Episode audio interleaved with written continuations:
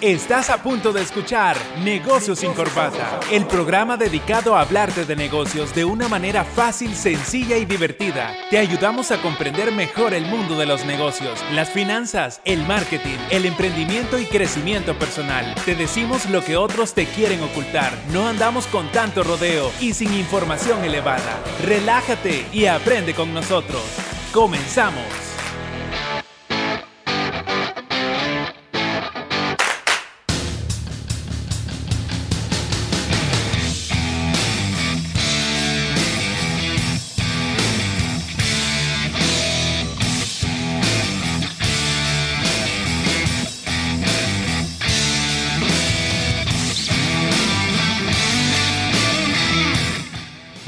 Muy buenas tardes a usted que se conecta ya a su radio Aster.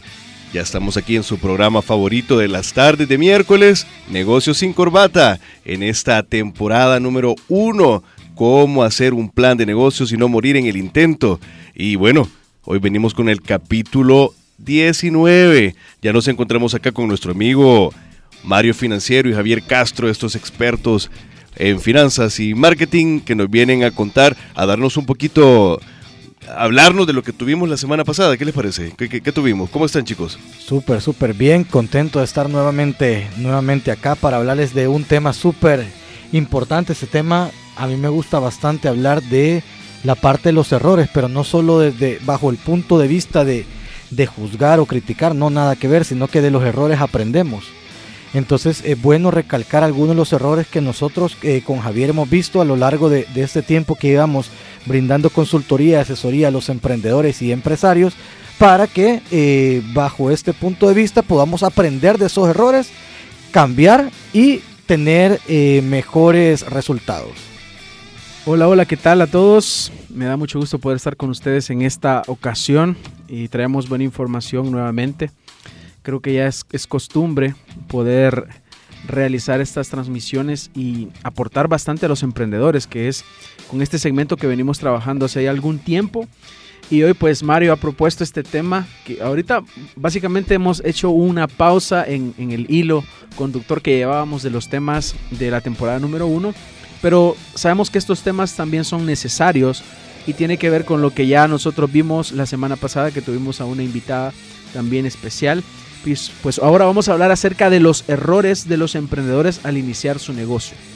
Así que va a estar muy interesante porque nos vamos a identificar y esto tiene que ver con algo que venimos hablando, es aprendizaje por sabiduría. Hay muchos errores que se cometen en el medio y en ocasiones no nos damos cuenta y nos preguntamos por qué nos está yendo de una forma cuando es porque hemos cometido algún error en el camino y estamos acá para hacerlos notar y mejorar aquello que esté deficiente. Bueno, y si usted está pensando ya en iniciar su negocio o si ya arrancó, estos consejos, estos tips o, estas, ¿cómo han identificado ustedes estos problemas que cometen o estos errores que cometen los emprendedores cuando van iniciando? Le pueden servir de mucho antes de que la claro, ¿no? Antes que se den la boca. Antes que se den la boca. Por el tema del, aprendizaje por sabiduría. Como, como hemos dicho en programas anteriores, el aprendizaje por sabiduría es el aprendizaje que otro comete y que yo aprendo de ese error para no cometerlo yo. Entonces es bien importante aprender por sabiduría. Es una, es una manera estratégica de aprender por sabiduría. Y bueno, saludamos a todas las personas que nos están escuchando por medio de Radio Asder y también por el Facebook y las personas que nos van a escuchar después en el Spotify en Negocios sin Corbata. Bueno, también recordarles que nos pueden mandar sus preguntas al 72 35 41 21 o también en el en vivo a las personas que nos están viendo. Les recuerdo el número 72 35 41 21. No se quede sin preguntar, ¿eh? Y también recordarles que nos sigan en nuestras redes sociales. Pueden encontrarme como Javier Castro Marketing. Mario Financiero, Radio Asder y, Negocios sin Corbata. Y Mono Eric si me quieren saludar, ¿eh? Ahí está, me llega, me llega, me llega. ¿Y por qué Mono? Ah, es... Esa es una historia ahí secreta. Desde el colegio. una novia siempre me decía, qué mono sos. Está bien. Todos hay, un apodo ahí escondido. No, fíjate que había una caricatura argentina que le decían el mono Mario. Y en bachillerato me, me parecía a él, pero solo físicamente. bueno, caricaturista. Caricaturista. bueno, Empecemos pues, hablemos mejor de los errores de los emprendedores al iniciar su negocio. ¿Cuál es el primero, el primero, el primer error que comete una persona que quiere emprender o que está emprendiendo? Bueno, no tener un plan. Ir a la zumba marumba, a la buena de Dios. Yo creo que este negocio me va a pegar. Creer en su suerte. Yo creo que este negocio, no, es que como yo, es que como yo ya tengo la experiencia, es que como ya he venido trabajando eso hace años cuando era empleado, este es el mero negocio. No tener un plan. Y es que nos gusta improvisar. Y yo digo, la improvisación se la dejamos al jazz, nada más. Solo ahí eh, cabe la improvisación, pero acostumbramos a no tener plan, siempre. Y esto es, es algo que afecta a todas las áreas, todos los sectores. Contabilidad, los médicos, eh, los publicistas, en marketing. A veces se falla mucho, mucho en la, en la no planificación de las cosas. Y ese es el problema. Cuando no planificas y vas al día, eh, estás corriendo un gran riesgo en tu negocio. Entonces es muy peligroso el, el no planificar. Entonces a veces consideramos que es algo muy, muy irrelevante, pero es, es la base de todo. O sea, planificas cuando tú vas a construir una casa, haces el presupuesto, eso es planificación. Luego vienen los planos que van a, a utilizar, eso es planificación. Y acostumbramos a no hacerlo en los negocios y luego se pagan precios muy altos. Fíjate que dentro de la, de cuando a uno le enseñan administración, los principios de la administración, la administración es la planificación, organización, dirección y el control. Harold Tú- Kunz agregaba integración, dirección y control Ahí para, está. para que vean. Me llega, me llega, me llega. Ay, qué bien, ¿eh? Y entonces inicien la planificación. No tener un plan es como querer manejar un vehículo en la noche sin luces. O sea, vas a, a la- a la, a la pura buena de Dios con algunos instrumentos, pero no puedes ver lo que está en, la, en la carretera. Si hay un bache, si hay un hoyo, eh, lo tenés que esquivar o si no te pones en ese hoyo, hay una curva peligrosa de la misma manera. Y así es como van los emprendedores sin un plan. Van modificando en el camino, van haciendo un montón de modificaciones que las modificaciones salen demasiado costosas y les pierde dinero, o sea, no hay un enfoque. Y la falta de enfoque en un negocio lo lleva la mayoría de veces a cerrarlo. Entonces, esa es la importancia de tener un plan. Y para planificar, lo primero que tenemos que, que saber es cuáles son los objetivos que nosotros estamos persiguiendo. ¿Cuáles son los objetivos? Partimos de eso. ¿Qué es lo que yo quiero alcanzar? Luego de identificar cuáles son tus objetivos, comienzas a establecer cada uno de los pasos, los planes y en ocasiones tal vez no sabemos cuál es el paso que sigue. Y es ahí donde entra la necesidad de asesorarte con un mentor que te puede ayudar a, a salir adelante. ¿no? ¿En objetivos te referís a objetivos generales o bien específicos? Eh, Fíjate que, O podés juntarlos, o sea, dentro del mismo marco. fíjate que es- esa pregunta es súper interesante porque eh, en la parte de los objetivos, cuando tú inicias a emprender, el primer objetivo que tú tienes que cumplir es tu propio objetivo. O sea, tu objetivo personal, tu objetivo como persona. Ni siquiera has iniciado los objetivos empresariales, sino que tus propios objetivos, porque a ti te pueden poner un negocio, pero si ese negocio no va acorde a tus valores, si ese negocio no te genera pasión, si ese negocio va a ser un problema, o sea, tiene, tenés que ver primero tu parte como persona, tu parte integral como persona. ¿Para qué soy bueno? O sea, si hay un negocio rentable, pero tú no sos bueno para ese negocio, ¿para qué lo vas a hacer? Entonces yo creo que una de las primeras cosas que hay que cumplir son tus propios objetivos. O sea, ¿qué querés lograr tú como emprendedor con ese negocio? Hoy que hablas de la pasión, eh, el lunes me visitó una persona que, que vendía seguros y recordando un poco lo que hablábamos la semana pasada, que le preguntábamos a la invitada que si un emprendedor nace o se hace, eh, esta señora me empezó a contar que ella tuvo un negocio, pero que estaba arrepentida porque al final tener un negocio te, te desgasta demasiado porque vos tenés que estar tan pendiente de todo, vos tenés que hacer todo si querés que las cosas salgan bien. Y ella terminó harta. Dice de que el negocio le iba bien, pero sintió de que su vida era un desastre, que estaba perdiendo las ganas de vivir. ¿Qué me sí, podrías decir de eso? No, de No, verdad. cierto. Y, y Es regresó, regresó a lo que sabía o a lo que había hecho toda la vida, ¿verdad? Que era vender seguros. Prefirió regresar a donde ella se sentía segura que seguir, qué sé yo, pudo haber llegado muy lejos, el pero riesgo de emprender. Sí, a mí, a mí hace unas semanas me contactó una persona que quería que le apoyara con un plan de inversión de, un proyecto de negocio. Y, y las primeras preguntas es, bueno, ¿y por qué la otra persona quiere vender el negocio? Y es porque estaba harta del negocio. Ya no quería saber nada del negocio. O sea, el negocio es- era un negocio rentable, pero como que había llevado muchos problemas personales y familiares de la, de la, de la persona que era dueña de este negocio. O sea, y aún así el negocio era rentable, pero ella no quería nada que ver con el negocio. Al final no se llegó a un acuerdo y la señora mejor prefirió cerrar su negocio. O sea, porque, por, por eso, porque el negocio no estaba cumpliendo sus expectativas personales. Y yo siempre digo, al iniciar el negocio, tú tenés que ponerte en medio en medio de todo, porque si, si no te va a dar un beneficio el negocio, si no te va a hacer feliz, si no le va a dar un bienestar a tu familia, si se va a convertir más en un problema que en una solución, o sea, no, no, ¿para qué pues? Y es importante plantearte las motivaciones, porque las motivaciones incorrectas te van a producir resultados incorrectos, que no, no vas a estar satisfecho ni conforme. Eh, por ejemplo, una persona puede iniciar su carrera de, de medicina, pero ¿cuál es la motivación que está detrás? Eh, ¿Está obligado? ¿Siente un compromiso o una coacción a hacer eso? ¿O de verdad tiene una pasión por desarrollarlo? O Porque- porque a las chicas les gustan las batas blancas. No, ¿sabes? O porque se alejan de los números. o porque A- se a- lean de los a- así nos dice, así nos dicen, como nosotros estamos dando un diplomado, nosotros con Javier nos especializamos en, en- en el rubro médico, finanzas y marketing para médicos. Y muchos les preguntamos, ¿y usted por qué, por qué le gusta la medicina? Y bromeando, ¿verdad? Pero un montón de médicos nos han dicho, no, es que nos alejamos de las matemáticas. Y hoy que son empresarios tienen que ver matemáticas, fíjate, tienen que ver números. Nunca se, o sea, nunca te puedes alejar por completo. Es que los números, no, los números, para un emprendedor, los números son, no es que sean Pasa. todo, pero o sea, es súper importante los números. Mira, y también por eso es importante, ya que el- por el caso que mencionabas en específico, lo digo, es, es importante que el, el que está a la cabeza, que es el emprendedor, que luego pasa a ser el empresario, debe de desarrollar habilidades directivas y de liderazgo. Por- Tener una pequeña preparación. Sí, mira, hay para- personas, hay personas que ya lo traen, traen esas habilidades y que medio las, las pulen y ya están con todo, pero hay personas que tienen que irlas desarrollando, hay personas que nunca las logran desarrollar, como es el caso, porque necesitas tener muchas habilidades de liderazgo. Eh, liderazgo es, no es dar órdenes, Ujú. esos son los jefes. Eso es jefaturas. Un líder influye, un líder da el ejemplo, un líder hace que las personas hagan las cosas que tienen que hacer con una pasión y un deseo de hacerlas.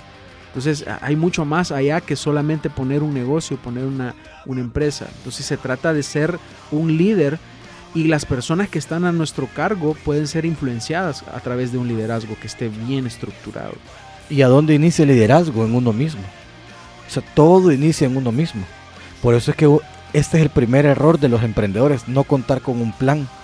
Y todo inicia con un plan de vida, tu propio plan, tu plan de crecimiento, tu plan de vida, y luego haces el negocio. Pero ahí inicia todo. Y ya después, obviamente, ya vas estableciendo lo que hablábamos en los programas anteriores, la propuesta de valor, ya vas estableciendo objetivos, ya vas estableciendo metas, o sea, a dónde estoy, a dónde quiero llegar, y con base en esto voy a armar un plan que se cumpla con todos esos objetivos. Fíjate que en marketing a las personas les gusta ir al punto de las, las acciones, porque cuando uno hace un plan de marketing o una estrategia, a- llegas a, un- a una parte donde están las acciones puntuales. Eh, por ejemplo, tienes que hacer esto, abrir una página en Facebook, o desarrollas una temática en específico que la irás ampliando a lo largo de la vida de la marca, o realizarás publicidad en este sector o, o en estos formatos, acciones específicas. Les gusta ir a esa parte pero no ven toda la parte de la planificación o todo lo que está antes. Nosotros, por ejemplo, en el diplomado que tenemos, les mencionamos a los doctores, esto es como cuando usted invita a alguien a su casa, usted tiene que barrer, limpia, ordena, que la comida esté lista. ¿Para qué? Para que cuando las personas lleguen, todo esté preparado para que eh, tengan un buen tiempo ahí en, la casa. Lo mismo sucede con, el marketing.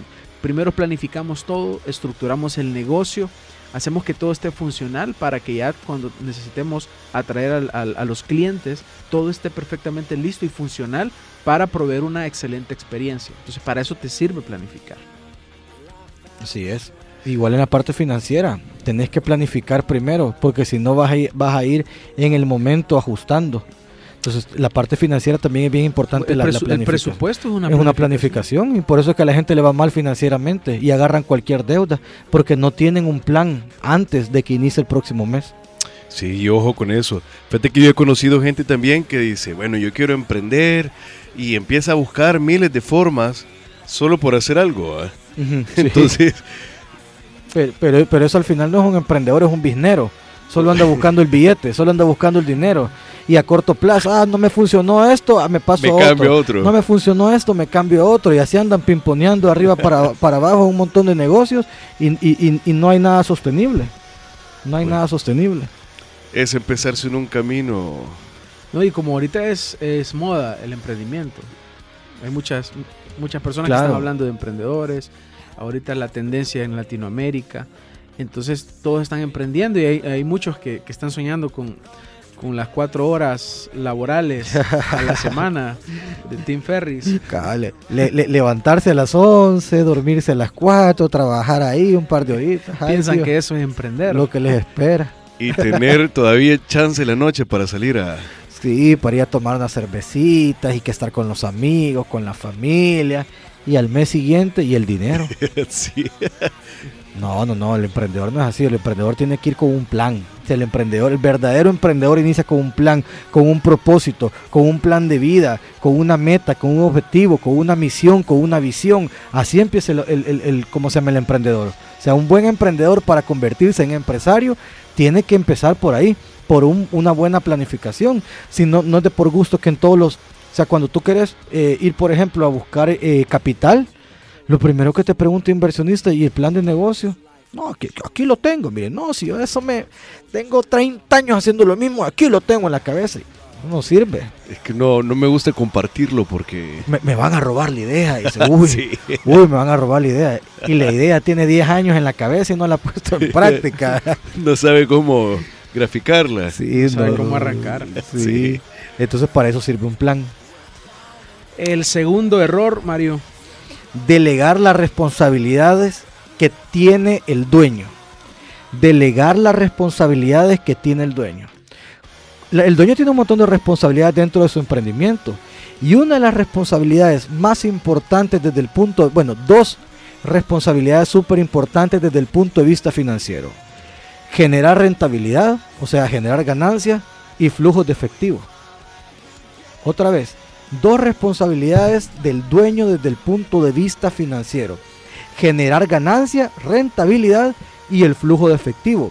El problema es que esto lo delega. Fíjate que hay muchos emprendedores, claro, la venta es sumamente importante, o sea, todo el, emprendimiento es un sistema, pero hay muchos emprendedores que se clavan solo con vender, vender, vender, vender, vender. Y yo les digo, entonces no están siendo emprendedores, están siendo gerentes de venta. O sea, están yendo bajo un número, no están yendo bajo una ganancia. Y si no tenés una ganancia, ¿para qué tenés un negocio? Hay gente que me dice, no, pero es que en los negocios allá por los dos años van a generar ganancia. ¿Cómo vas a creer que los, los negocios a los dos años van a generar ganancia? ¿Y con qué te vas a hartar? Sí. O sea, e- esos son paradigmas de los años allá de, de- de la era industrial. No, hay negocios que al mes siguiente pueden empezar a generar ganancias. O sea, esos son paradigmas limitantes. Si no, ¿cómo se va a sostener el negocio si no genera ganancias? ¿Cómo va a comer el emprendedor? Entonces, no puede el dueño delegarle esta responsabilidad. Mira, un error que he visto también que tiene que ver con esto es la parte de la contabilidad. Pudiera ser un libro, yo de las historias que he tenido con, con los emprendedores que me han contado que los contadores les han quedado mal o que tienen un gran problema con el Ministerio de Hacienda o multas. Pero la culpa no es del contador. ¿Sabes qué te dice el contador después? Es que usted me paga nada más por el IVA y el pago a cuenta. No, pero ¿y por qué no me dijo que había que sacar un activo fijo? ¿Por qué no me dijo que había que hacer esto? Pero es que usted no, me está pagando por eso. Y ese es el error del empresario, no del contador. Porque el empresario tiene que tener el control de su dinero, no lo puedes delegar. O sea, no le puedes delegar a un contador, no le puedes delegar a otra persona ajena a tu empresa, no le puedes delegar a tu empleado la ganancia de la empresa, ni tampoco el flujo de efectivo. Entonces es bien, bien importante, bien importante eso. Y, Y no para- sé, paradójicamente hay cosas que, que sí se tienen que delegar que no se están delegando. cabal, que las está haciendo el propio emprendedor, metiéndose a la parte operativa que fácilmente y mucho más barato la, la podría delegar.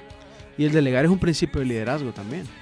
El delegar, el líder delega, o sea, no puedes asumir todas las responsabilidades y funciones y roles dentro de la organización, dentro de la empresa, que, que puedes delegar porque dejas de vivir. Así es. Entonces, por eso es que hay personas que se queman, que terminan odiando. El, y es lo que le pudo haber pasado a esta señora que les comentaba hace ratito, fíjate. Se quemó. Se quemó igual que los futbolistas. No, no, no, no te has dado cuenta que muchos futbolistas dicen, es que estoy teniendo una mala temporada, me siento quemado. Pero es por eso, porque está en lo mismo, en lo mismo, en lo mismo, en lo mismo, en lo mismo. Entonces, eh, ni siquiera se permiten un, día de descanso. Sí, es que no, dos días de descanso. No tengo para tiempo con su familia. Em, emprendí por la libertad, pero no, no tengo tiempo. Tengo que atender a los clientes. No, y aquí llegas a una parte de, tener un, control, un autocontrol en diferentes aspectos, porque si no controlas los aspectos que debes controlar, porque hay aspectos que sí son controlables y otros que no. Si no tomas las riendas, si no tomas el control, sucede que te vas, te vas afectando diferentes áreas de tu vida y no eres funcional en ninguna. O, la salud. La, salud, el matrimonio, el cuidado de los hijos. Entonces tu, tu, negocio no se convierte en una bendición, sino que se convierte en una maldición. Yo estaba hablando con esto con, con una persona hace poco, que uno tiene que buscar negocios que sean bendición de Dios, no maldiciones. Para no terminar rico y solo. o rico y solo, rico y enfermo. ¿De qué te sirve generar millones de dólares si, si, si no, no puedes pagar una enfermedad? O, no es que no la puedas pagar, que no hay tratamiento. ¿De qué te sirve generar millones de dólares si tenés una familia quebrada? Si, si no ves a tus hijos, si tenés un mal matrimonio, no sirve de nada, porque el emprendedor tiene que tener un equilibrio emocional, un equilibrio económico, un equilibrio de salud, un equilibrio mental, o sea, un equilibrio de, de todo eso. Y no se le puede delegar la responsabilidad a otro más que al propio emprendedor. Yo siempre te, yo tengo una frase que yo la digo en mis charlas de emprendedores, y es que la mayor barrera para el crecimiento de un negocio es siempre su dueño. El dueño es la mayor barrera y la mayor barrera es barrera mental. Entonces el dueño no le puede delegar responsabilidades que él como dueño tiene que hacer. La planificación es responsabilidad del dueño el control de su empresa es responsabilidad del dueño. La generación de la rentabilidad o la ganancia es responsabilidad del dueño. Ver que las finanzas de su negocio vayan bien es responsabilidad del dueño. Generar flujo de efectivo es responsabilidad del dueño. Una buena contratación es responsabilidad del dueño. Lo demás se puede delegar. Lo demás es pérdida de tiempo. Hay muchas cosas que son pérdida de tiempo. Estar viendo tu agenda, la reunión titis aguda, que todo es reunión, que tengo que atender al cliente, que tengo que te quemas. Tu, tu negocio nunca sale ahí, va a estar lineal, todo lineal, lineal, lineal, porque no, no lo delegas. Es mucho más barato contratar a un asistente, mucho más barato contratar a un vendedor y ya te quedas tú a la, parte, a la parte estratégica. Muchísimo más fácil. Fíjate que eso, eso me pasó a mí. Yo antes, el año pasado yo era el YOLO, el yo lo hago todo, y me quemé, o sea, yo pasaba estresado, hasta se me empezó a caer el pelo, fíjate. Sí, no, hombre, me empezó a caer el pelo. Entonces, no, yo me preocupé. Entonces, ¿qué hice? contraté, contraté un asistente que me ayudara con la venta y todo eso. Yo me puedo dedicar a lo que yo sí me tengo que dedicar, a la creación del contenido. Ya me puedo dedicar a leer, me puedo dedicar a estudiar, porque eso me va a generar valor a mí. O sea, me puedo dedicar a mi crecimiento personal pero esa es mi responsabilidad. Y al final, si uno hace los cálculos de todo el tiempo que uno gasta en cosas que no produzcan dinero, te asustas. Yo eso le digo a mi asistente, vamos a empezar a trabajar mi agenda en cosas que produzcan, no en cosas que no me produzcan. Ya no me esté poniendo el cachimbo de la reunión titis y que un café solo para que un influencer me vale riata. Yo necesito producir. qué bueno. Lo que pasa qué práctico. es que mira, es que es una gran pérdida de tiempo. Y el tiempo es el mayor activo de un emprendedor. No puedes seguir perdiendo el tiempo ni puedes generar operaciones que no te generan dinero o a veces operaciones que te pueden generar venta pero no ganancia. Y vender y ganar son cosas totalmente diferentes. Entonces enfóquense en eso, enfóquense en la ganancia. o sea, hace algo tú si te produce ganancia, si no te produce ganancia, ¿para qué lo vas a hacer? Es una pérdida. Bueno, otra, cosa que me, que me, emociono al hablar de esto. Ya me tocó, me tocó el corazón eso. Me, me emociono al hablar de esto. Ya, ya, parezco regaño. Vamos a relajar. Pan dulcito y café. Pan dulce y café. No, pero no está enojado, amigos. Está, no, sí. No, así, así, hablo yo. Soy algo, soy algo sincero. No, pero fíjate que qué buen punto. La verdad que es bien sencillo, mira, son cosas que todos sabemos, pero que no queremos ver. No sé por qué motivo, pero qué sencillo que, que te lo diga alguien y, y- y te des cuenta. ¿va? Pues tanto que he estado haciendo esto y al final quizás sí lo sabía y, Lo que- buscamos objetivos este, estériles. Es que no, no, hay, no hay una conciencia. Esa es la cosa. Y la conciencia es conocer algo. O sea, hay una falta de conciencia. O sea, de nada te sirve que tú sepas que tenés que hacerlo si no lo haces.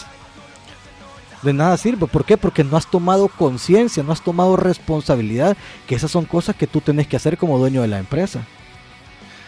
Mira, ¿y qué me podrías decir vos de aquellos emprendedores que no pueden tomar sus propias decisiones y que necesitan de otra persona que les diga qué hacer? Todo el tiempo. Te lo digo porque he visto mucha gente que, mira, ¿y qué crees que debo hacer? Y a veces una situaciones muy importantes. Yo lo primero que le preguntaría, valga la redundancia, ¿a quién le estás preguntando qué tenés que hacer? ¿De quién estás escuchando opiniones? Porque a veces le pasa a los emprendedores. O yo en las finanzas personales le digo a la gente, mira, es que fíjese que me dieron un consejo financiero. ¿Quién? Otro más endeudado que usted. El del banco, que el del banco va tras sus comisiones. Esos son sus asesores financieros. No, o sea, sí. La señora que le vendió la tarjeta. cabal, la, la que le vendió la tarjeta. Sí. No, es que me, lo- me lo dijo alguien que, que- que sabe de números. ¿Cuántas tarjetas de crédito tiene? ¿Cuántas inversiones tiene? No, o sea, igual a los emprendedores les pasa. Les meten ruidos, les meten ruidos tóxicos del entorno de gente que no sabe absolutamente nada de emprendimiento, que nunca ha emprendido, que son empleados. No, pero es que me, me lo dijo un familiar, que él, él es de confianza. Sí, pero tu familiar es empleado, tú sos emprendedor. Entonces lo primero que yo le preguntaría es eso. ¿De quién está escuchando consejos? Cometiendo un gran error escuchando de la persona equivocada o de la persona que no sabe nada. Claro, claro, por, porque, o sea, no, no le puedes preguntar, no le puedes preguntar un consejo a alguien que no sabe de eso. No sabe. Entonces, si es una persona así que necesita que alguien más le dé una validación o que alguien más eh, le diga qué hacer, ok, entonces busque asesores, busque profesionales que tengan que ver con lo que usted no puede hacer. Y si no puede hacer algo, busque un socio. Y ahí se complementan los dos porque cada persona tiene una habilidad. Cada persona tiene, eh, ¿cómo se llama? Eh, cosas buenas. O sea, cada persona tiene una habilidad especial, tiene talentos. Claro, esos talentos júntelos con otras personas. Por ejemplo, yo soy muy bueno en la acción, pero no soy bueno planificando, pero Javier sí. Javier es bueno planificando, Javier es más tranquilo, Javier es más pacífico. Yo soy más de acción, yo soy más de empuje, yo soy más... Yo lo Así- detengo Mario porque a veces se emociona. Pues sí, Javier que encima. me dice, "Pues, "Ey, Se tira a cualquier tira piscina. una patada aquí abajo de. Javier, retá, mi juez, y ahí vamos, digo. Javier es como más, no, mira más tranquilo. Y ahí es donde se hacen buenas asociaciones. Porque tú necesitas al que empuja la carreta, pero también necesitas al que le va dirigiendo el camino. Buen punto. Silencio en la sala, mira, cada, cada- cada vez que hay silencio me llega, ¿verdad? porque, Porque eso, ha sido muy profundo. claro, es Sí, profundo, fíjate. profundo. Bueno, y la- el siguiente error que se comete, y antes de, de la pausa, la inmediatitis aguda. Eso es, es- es terrible, una, una situación que puede llegar a vivir un emprendedor y lo vemos eh, a diario y nos pasa a nosotros, nos pasa seguido, es algo que tenemos que estar controlando, Sí. que tenemos que estar identificando cuando queremos todas las cosas en un tiempo eh, demasiado rápido, las cosas muy rápido. El crecimiento de un negocio toma su tiempo, como toma el tiempo ver crecer a nuestros hijos. No es de la noche a la mañana, sino que es algo que va poco a poco desarrollándose de manera que tú puedas tener posteriormente un sistema funcional que, que- que esté ejecutándose sin tu presencia, por ejemplo. Y no es fácil. No es fácil porque obviamente tú necesitas dinero a diario, tú tienes cosas que pagar y todo eso. Entonces, la inmediatitis aguda te lleva a tomar malas decisiones. ¿Y por qué es aguda la inmediatitis? Porque ahorita, con todos los bombardeos que tenemos de publicidad, que eh, compra la casa de tus sueños, adquiere el auto de tus sueños, el viaje de tus sueños y todo ese montón de mentiras, te lleva a endeudarte, te lleva a tomar malas decisiones. Entonces, la inmediatitis aguda y parte del emprendedor es eso, tener paciencia. O sea, la paciencia es una virtud y en los negocios tenés que tener paciencia. O sea, conseguir negocios que te generen flujos de efectivo Y en el momento que empiecen a generar esos flujos de efectivo, conseguí otros negocios que te generen ganancia y que, y que empiecen a crecer tu empresa. Pero lo que hace el, el emprendedor es que cuando tiene sus primeras entradas y pagaron, salieron los costos fijos, se pagó la planilla y quedó el remanente, pues vámonos a, a comprar el carro, un carro A nuevo. comprar el carro nuevo. Sí, a cambiar la sala. Sí, es que la necesito, dicen. Necesito una tele, la sala nueva y después justificas Y la es, compra. es que está en descuento. Y mira, y me dan el televisor de 60 pulgadas también. Sí, no, y el Black Necesita. Friday, y entonces, no, y el carro, ento- empezaba a justificar malas decisiones. Necesitaba un Audi. ¿Qué van a decir la gente? La Sí. Q5, sí. Sí, o con el Audi voy a vender más, entonces yo necesito un Audi, ¿vea? Como te ven, te tratan, ¿no? Sí, cabal, ve el paradigma. Como te ven, te tratan. Ay, sí, si llegas a un Audi, me imagino que te van, te van a caer los millones de dólares. Van a caer Sí. millones de deudas. Sí. Entonces hay que tener mucha paciencia, amigos. Eh, sabemos que todos de verdad está- tenemos diferentes objetivos y vamos luchando y trabajando hacia algo. Sin embargo, toma tiempo. Debemos tener mucha paciencia. Y algo que nos pasa también constantemente es que a veces vemos que otros están creciendo, vemos que otros están alcanzando otras metas y vemos hacia adentro y decimos qué pasa conmigo y nos entristecemos y nos Sí. sentimos frustrados. Eso, eso es difícil. Como emprendedor se siente a cada rato. A cada rato se siente como emprendedor. Pero recuerden que todos vamos a nuestro ritmo. No nos ofusquemos, tranquilicémonos, retomemos el plan. Si nos hemos desviado del- camino, pues regresemos a la planificación y veamos en qué punto estamos del camino. Así es. El, el- el camino es largo y otros van caminando a su, a, su, a su paso, a su velocidad, pero nosotros tenemos que estar claros en lo que queremos alcanzar y que eso nos baste para, para seguir trabajando por nuestras metas. Mira, y mandémosle saludos a todas las personas que nos están Sí, viendo por saludo. Facebook. Aquí nos está saludando el doctor Ludwig, que siempre, siempre nos ve todos, los, doctor. todos los miércoles. Así que saludos a todas las personas que nos están viendo por Facebook y también nos están escuchando. El doctor está allá en, Santa, Santa Rosa, Rosa de de Lima. Lima. Hasta allá, casi por Honduras. Ah, está rico el clima por allá, doctor. Ah, sí, así que así como acá que está siempre, siempre nos ve, nos ve el doctor y siempre está pendiente de, de este programa que para él es de bastante crecimiento. Sí, mira, me gustó bastante lo que dijiste, Javier. La verdad que también ese puede ser un momento como para reflexionar y, y ver si podemos darle un giro distinto a lo que estamos haciendo. Claro, eso, eso es importante porque eso puede paralizarte. Así como te paralizan los miedos, te puede paralizar el compararte con otros. Sí. No avanzas. Entonces, que- o crees que no estás avanzando. Y entonces tienes que hacer una, una revisión de lo que estás haciendo para ver si en verdad, aunque sea lento, pero estás avanzando. Porque al final es, es lo importante, que puedas dar pasos hacia, hacia las metas que te has, que te has propuesto. Bueno, qué bueno. Recordarles, personas que nos pueden escribir al 72 35 41 21, haga sus preguntas y bueno, regresamos después de esta canción. ¿Les parece, chicos? Démosle. Después del corte seguimos hablando de negocios, finanzas, marketing, emprendimiento y crecimiento personal. Ya volvemos.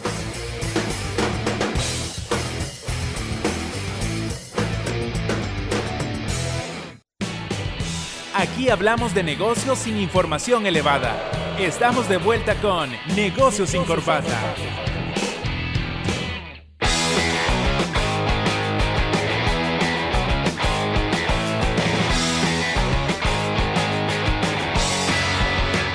Y estamos de regreso nuevamente, chicos.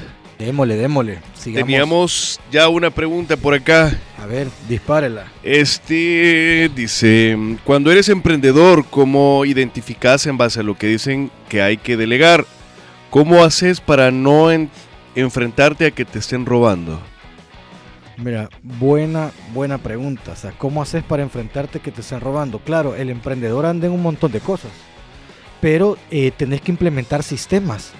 O sea, tenés que tener sistemas, tenés que tener reportería. Vaya, por ejemplo, si tú tenés un asistente, si tú tenés un equipo, decirles que te entreguen reportería. ¿Qué es reportería? O sea, cómo van las ventas, eh, cómo van las finanzas. Si tenés contador, exíjale al contador que le entregue todos los meses el trabajo del contador, o sea, que te entregue los balances, que te entregue los estados de resultados, que te entregue eh, los pagos que se ha hecho, porque a veces el emprendedor le manda el dinero al contador para que haga los pagos y no le pide las facturas de regreso. Que le entreguen todo lo del AFP, todo lo del IS, o sea, que le entreguen todo, todo, todo. La parte contable, que ese es al final el trabajo del contador. El problema es que los, muchos contadores lo que hacen es solo pagan el IVA, el pago a cuenta, y al final del año empiezan a hacerle el gran trabajo de lo que no han hecho en todo el año. Entonces, pero esa es responsabilidad del empresario, que le tiene que pedir el trabajo al, contador, con solo que le entregue la balanza de comprobación actualizada. Así dígale al contador, yo necesito que a partir de este mes tú me entregues todos los meses la balanza de comprobación actualizada mes con mes. Y ahí usted se va a dar cuenta que el contador está haciendo su propio trabajo. Claro, le va a cobrar más, pero yo le digo a la gente, pague buenos contadores, no le paguen mal al contador. Le quieren pagar 25 dólares al contador mensuales y, qué esperanza. O sea, tú estás generando un buen dinero y a la persona que te lleva el control eh, administrativo, que te lleva el control contable, que puede ser tu aliado para no meterte en problema con la ley, le vas a pagar 25 dólares. Por favor, o sea, también. barato sale caro. No, y también hay que tener respeto a la profesión, o sea, respeten a los contadores, porque no es justo que, ¿cómo va? O sea, imagínate ese contador para llegar a mil dólares. Sí. cuántos desgraciados como ese emprendedor tiene que tener?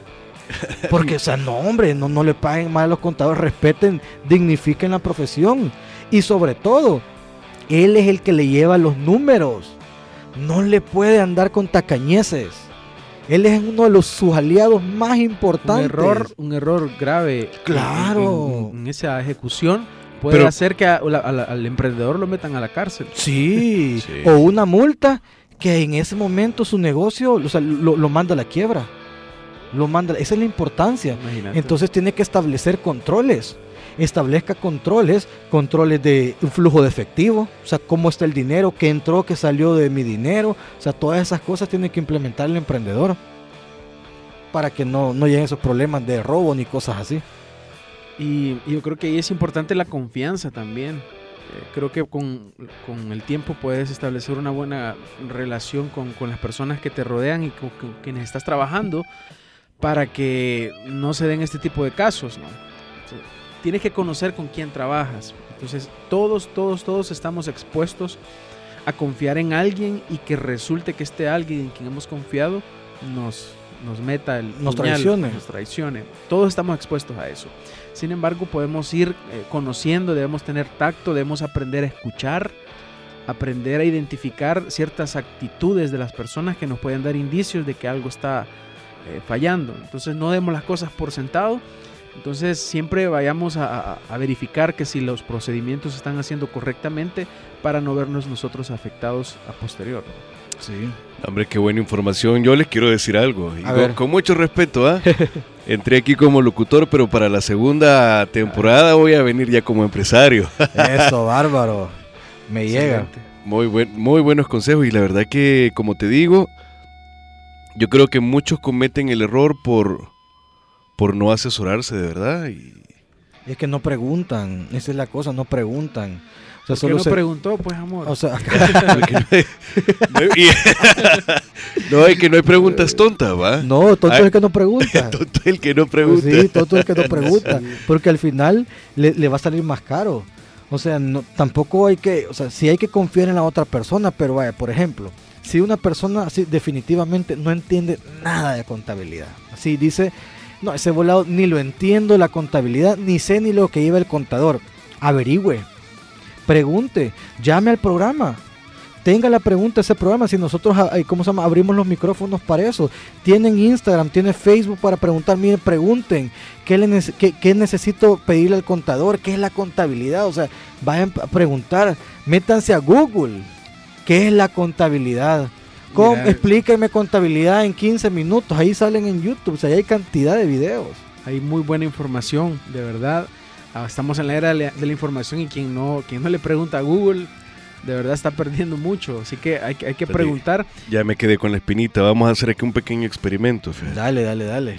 sí, o sea, y aprovechando, eh, nosotros como estamos trabajando con doctores en el rubro médico, queremos aprovechar para decirles a los doctores que nos escuchan, o si ustedes conocen a alguien que tenga algún negocio relacionado en salud, nosotros estamos ofreciendo 30 minutos de asesoría completamente gratis a aquellos que nos, pues, nos escriban y nos digan eh, nosotros los escuchamos en el, en el programa y me gustaría recibir una asesoría. Hacemos una llamada, una videollamada o simplemente una llamada en la cual nos conectamos. No es necesario estar de forma presencial, escuchamos la necesidad del negocio y pues tratamos de darle alguna respuesta, alguna solución.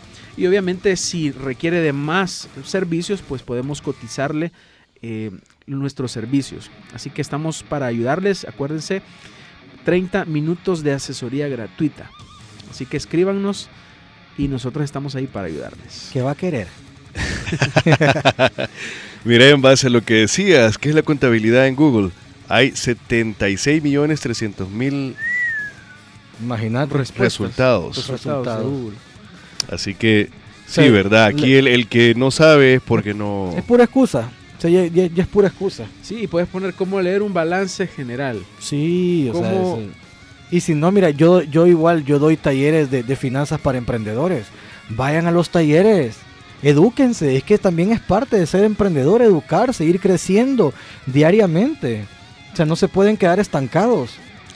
Bueno, ¿cómo leer un balance general? Hay 68 millones 700 mil resultados. Imagínate. Y si eres más visual, puedes ir a YouTube. Pues y sí. también encontrarás Y muchos encontrás tutoriales. una cantidad... O sea, no, sí. no es que se vaya a ser experto en contabilidad, pero como empresario tiene que saber qué, qué- qué- o sea, qué documentos el contador tiene que entregarles mensualmente. Porque ese es el trabajo de él. O sea, ese es el trabajo del contador. Entregarle esos documentos. Con solo, com- como les digo, con solo el balance de comprobación ya se sabe que el contador está trabajando. Y páguenle bien. Páguele bien. No sea tacaño para pagar al contador.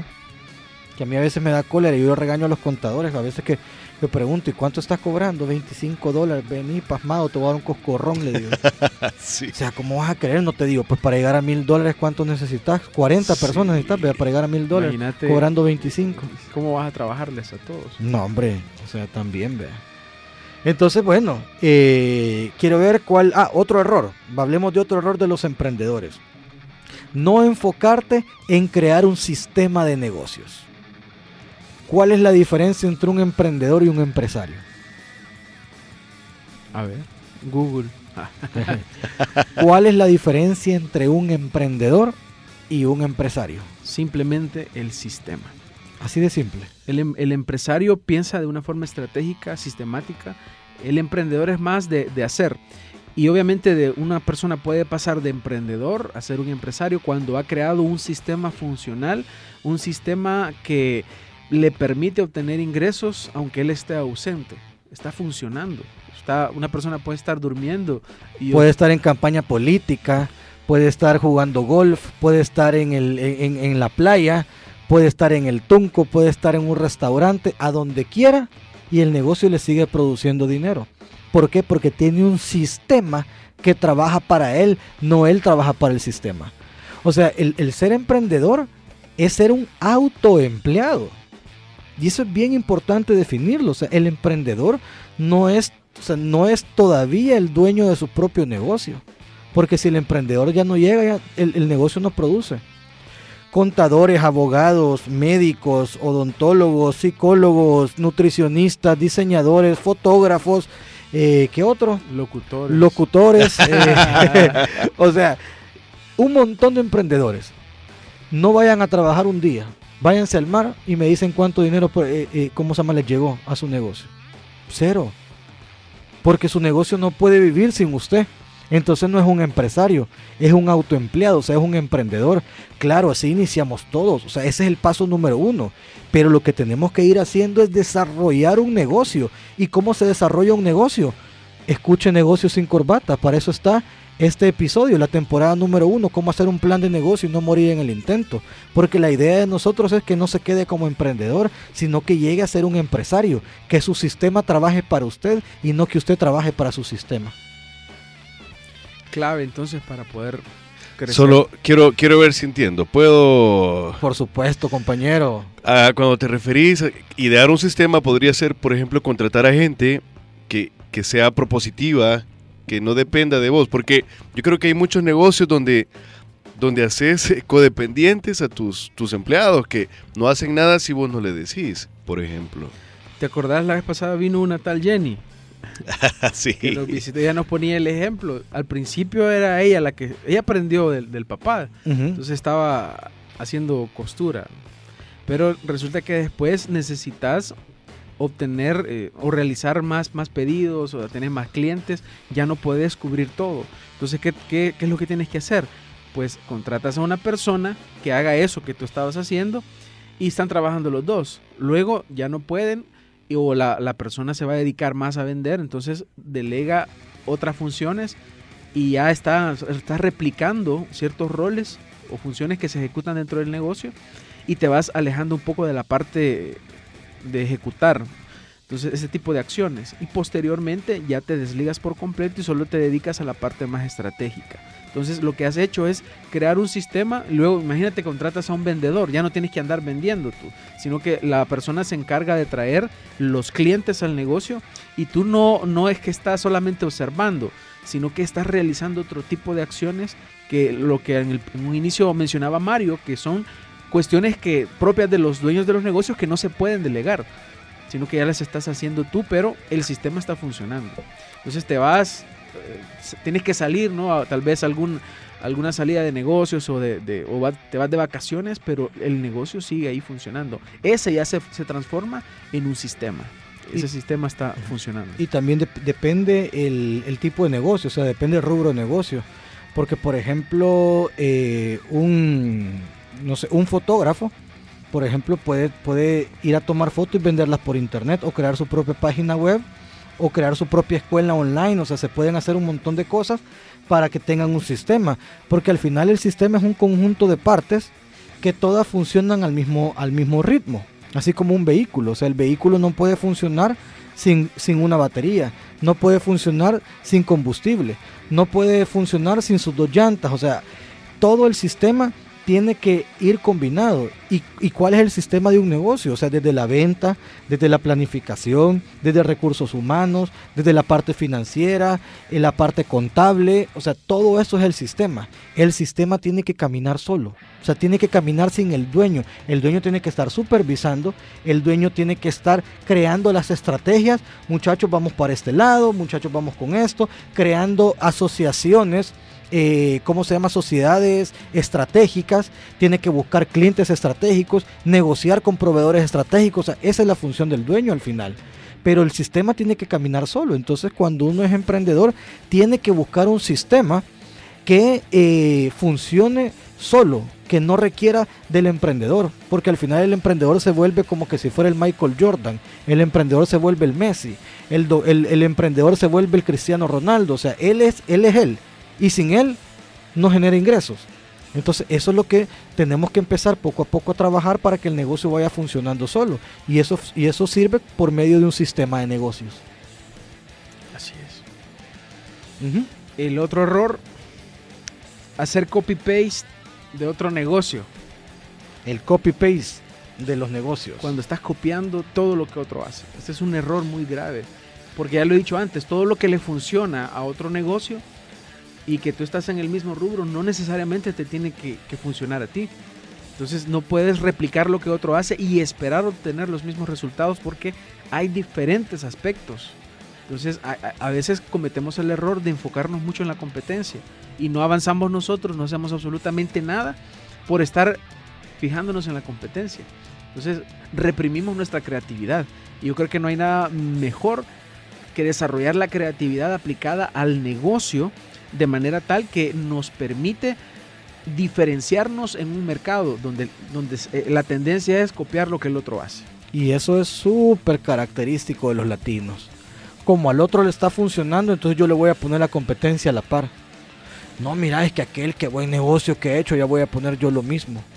Hoy andan saliendo el cachimbo de cervecerías por todos lados de unos 50. Como le funcionó a uno, así eh, es un buen negocio. Y así como salen el montón, otras dejan de existir, las quiebran. Pero es por eso. O de repente a un emprendedor le está yendo bien con, con X negocio y yo le voy a copiar las estrategias. Mira, hay gente que o sea, solo el color le cambia. O sea, es impresionante. Mira, yo, yo he visto y le decía a Javier, ¿te acordás Javier un día de esto? Obviamente no voy a mencionar el nombre de unas personas que están haciendo ahí unos, unos talleres enfocando a un rubro especial de empoderamiento, no sé qué pajas. Mira, o sea, casi las mismas cosas nuestras.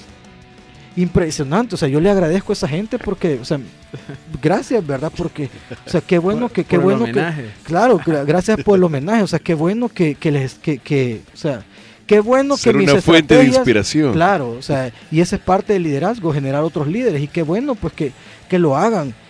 Ey, pero cámbienle aunque sea el tipo de letra. Mira, o sea, hasta en la eso. hasta eso. Mira, la diferencia con nuestros servicios es que el de ellos tiene una asesoría más que la mía. O sea, a este nivel. No, hombre. O sea, y, y ustedes pueden ver un montón de negocios iguales.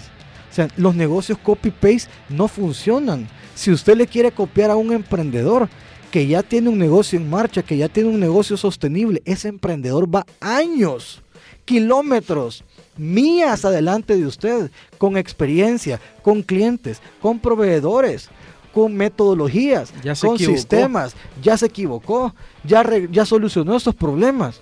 Y usted va iniciando y quiere hacer lo mismo que el otro está haciendo. Le va a salir demasiado caro. Demasiado caro. Demasiado caro. Y esa es una pregunta básica que yo tengo que hacer al iniciar mi negocio.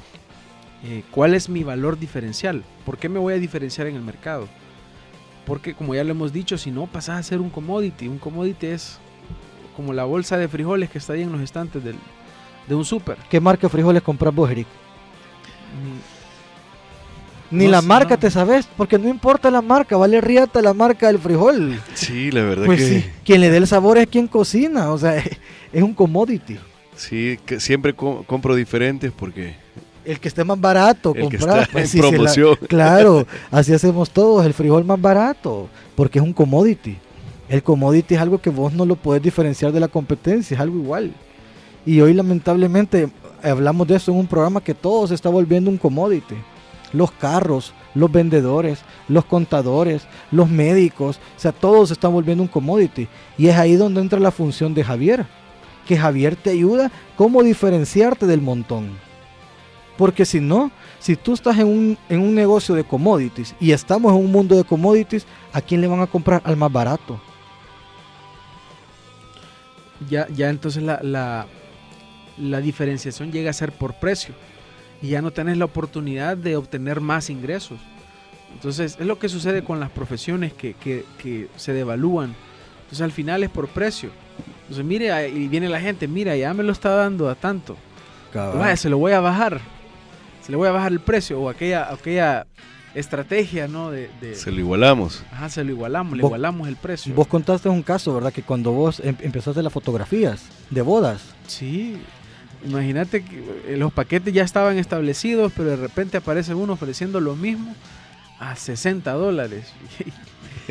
y, todavía, llevaba tres ayudantes. Como lavado de dinero, quizás. Imagínate, o sea, y, las mismas personas, y este es un error de los emprendedores, el mismo emprendedor empieza a arruinar el mercado por enfocarse en la venta y no en la ganancia, porque no se siente hacer sus números financieros. Está sobreviviendo, no está ganando. Y así los negocios no son sostenibles. Así matan el mercado así no funcionan los rubros. O sea, los rubros se vuelven una, una cosa de, o sea, una pelea de, del más fuerte sobrevive, se vuelve tiburones, le pasas encima al otro, adiós a los valores, y no debe ser así. Y yo creo que al final le botas el negocio un montón y también estás condenado a no sobrevivir porque no podés llegar tan lejos cobrando no, es imposible. Y, esto, y esto es una, una ley, si entras con precio bajo, después te va a ser muy difícil y, me atrevo a decir imposible subir los precios. Por eso no te diferencies por medio de precio. Busca otra, otro método de diferenciación, no por el precio.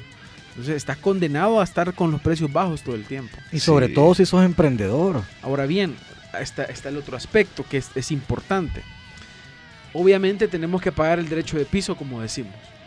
Pero dentro de este proceso hay que hacerlo estratégicamente. Por eso yo recomiendo que se creen productos o servicios premium, intermedios y básicos. El básico que sea el producto que obviamente va a tener un menor costo, un costo y, lo pondrás a la venta a un menor costo. Pero cuando tú entras al mercado ofreciendo ese producto, tú debes hacerle saber al mercado que existen otros productos u otros servicios que tú estás ofreciendo que tienen obviamente mayor valor, que les agregas mayor valor, por lo tanto el costo de la venta va a ser el costo que, que, como tú lo ofreces al mercado, va a ser un costo mayor. Entonces, estratégicamente aparece como con un precio, pero luego el mercado tiene que conocer que tú tienes otro tipo de producto que le has agregado mayor valor. Entonces, por lo tanto, puedes ofrecerlo mejor y, y, ese va a ser tu producto estrella. ¿Sabes a quién le pasa eso mucho? A los restaurantes. Se les olvida la palabra. Vaya, tú puedes poner promociones, pero poner promoción de lanzamiento. O sea, que la gente sepa que esa promoción es únicamente porque te estás lanzando. Fíjate que yo he ido a muchos restaurantes que, mira, hacen una gran fiesta de inauguración, nombre, unos precios y una comida, y llegas un mes después y vacío. Y vos, ¿y, qué pasó con este restaurante? No, es que ya, pusimos los precios del menú. Los reales. Los reales. O sea, desde el inicio te pusiste una soga. Sí. O sea, desde el inicio te pusiste una soga. Entonces, no es, o sea, no es muy bueno tampoco ese tipo de, de, ¿cómo se llama? De promociones o de descuentos sin tener una estrategia, sin tener un plan. Aquí vamos otra vez al plan, sin tener un plan porque no todo es promoción, no todo es, no, todo es, es como se llama, o sea, si tú tenés una promoción, así como aquel, aquella sorbetería que era de dos por uno, que esa fue su estrategia, esa es una estrategia. Y obviamente ellos tienen a mucha gente muy inteligente ahí adentro que estudió esa estrategia, la analizó, hizo números. Sí. Y se dio cuenta que era rentable. Pero le falló al final. Claro, o sea, al fin, lo que pasa es que al final pasó de ser una estrategia a ser una política ya. Es que es que cambiaron su modelo de negocio y al final al final el modelo de negocio lo empezaron a franquiciar. Fue un modelo de negocio.